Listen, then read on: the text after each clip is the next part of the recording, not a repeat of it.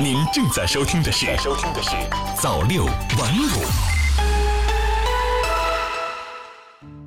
朋友你好，今天是二零一九年八月二十七日，星期二，欢迎收听早六晚五晚间档。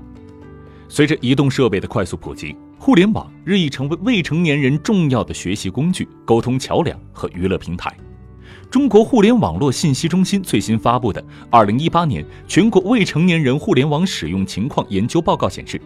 截至二零一八年七月三十一日，我国未成年网民规模达一点六九亿，未成年人的互联网普及率达到了百分之九十三点七，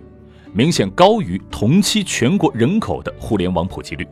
与此同时，百分之十五点六的未成年人表示曾遭遇网络暴力，最常见的就是网上的讽刺和谩骂，自己或亲友在网上被恶意骚扰，个人信息在网上被公开。百分之三十点三的未成年人曾在上网过程中接触到暴力、赌博、吸毒、色情等违法不良信息。作为互联网的原住民，零零后自诞生起就与互联网相伴成长。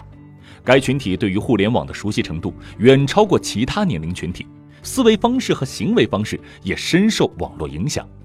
利用互联网学习知识，开阔眼界，一方面网络丰富了未成年人的成长生活，另一方面，由于未成年人心智发展尚未成熟，很容易受暴力、血腥、色情等不良网络内容的影响。近几年，社会各界对加强未成年人网络保护的呼声越来越高。未成年人隐私和个人信息的保护、未成年人网络沉迷、未成年人不良信息内容管理等方面的问题，也引起了全社会的共同关注。针对这些问题，相关部门通过一系列的机制设计和规则建立，努力为未成年人营造一个良好的网络生态环境。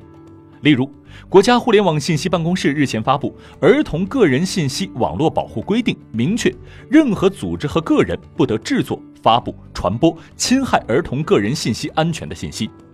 该规定自二零一九年十月一日起施行。全国人大正在修订的《未成年人保护法》新增了网络保护专章。国务院制定的专门规范未成年人网络保护的《未成年人网络保护条例》也即将问世。另外，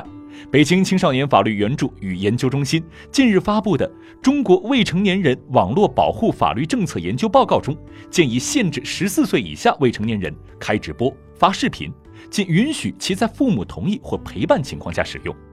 但是，加强未成年人网络保护是全社会的共同责任。需要多方协助，综合施策。司法机构、政府部门、企业、社会组织、学校和家庭要各司其职，形成未成年人网络保护的社会共治体系。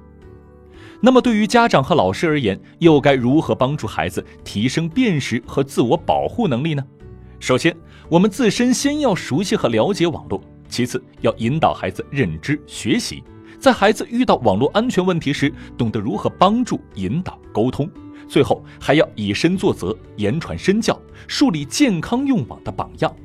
总而言之，我们所做的这些努力，不是为了让儿童远离互联网，更不是让他们排斥移动互联网，而是规制不法行为，最大程度减少不良信息对儿童的侵袭，最大程度为儿童建造有安全感的互联网世界，让儿童能够更好地运用互联网和接受互联网时代的馈赠。儿童。是祖国的未来，儿童的健康成长是全社会共同的希望。好了，以上就是今天早六晚五晚间新闻的全部内容。如何保护儿童在互联网环境下的成长？也欢迎您发表您的观点。好了，以上就是今天节目的全部内容，我们明天再见。